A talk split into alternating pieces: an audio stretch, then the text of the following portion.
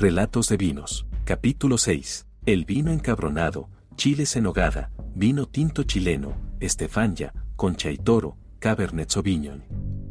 Este es el vino del encabronamiento, es decir, enojo, en cuanto al sabor puedo decir que es bueno.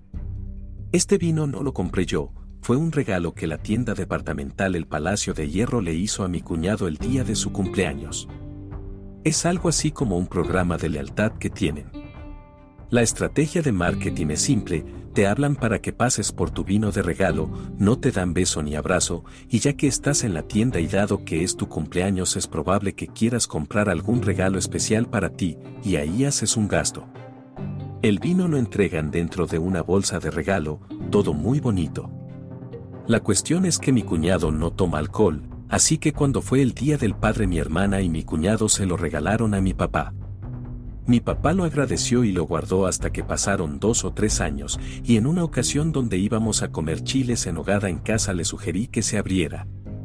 Mi padre aceptó, así que tomé la botella de vino y lo puse en medio de la mesa.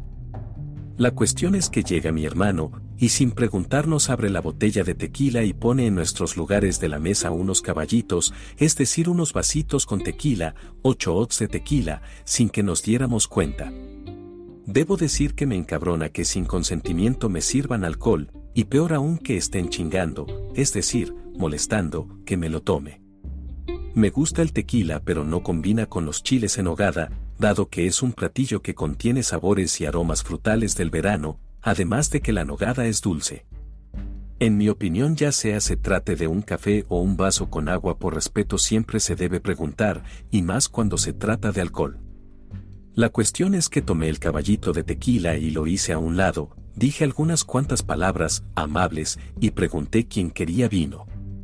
Me pareció oír que todos decían, yo, yo quiero vino, sírveme a mí primero, y si no fue así, me daba igual, de todos modos abrí la botella y le serví.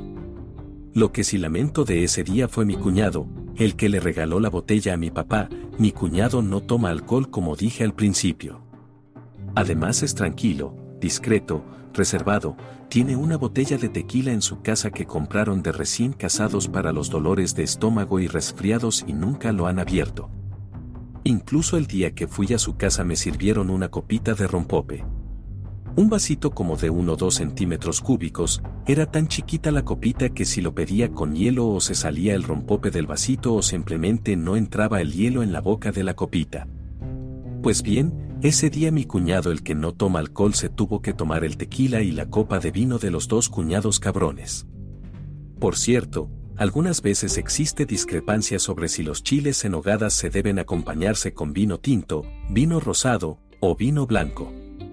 Yo sugiero un tinto joven frutal como un tempranillo o un merlot o un rosado. En cuanto a un vino blanco supongo que un chardonnay sería buena idea. Esta es mi opinión, no soy un experto, creo que un profesional debe tener una mejor opinión. ¿Qué recomendarías tú? Lo que sí puedo decir es que efectivamente el vino aflora muy bien los sabores del platillo.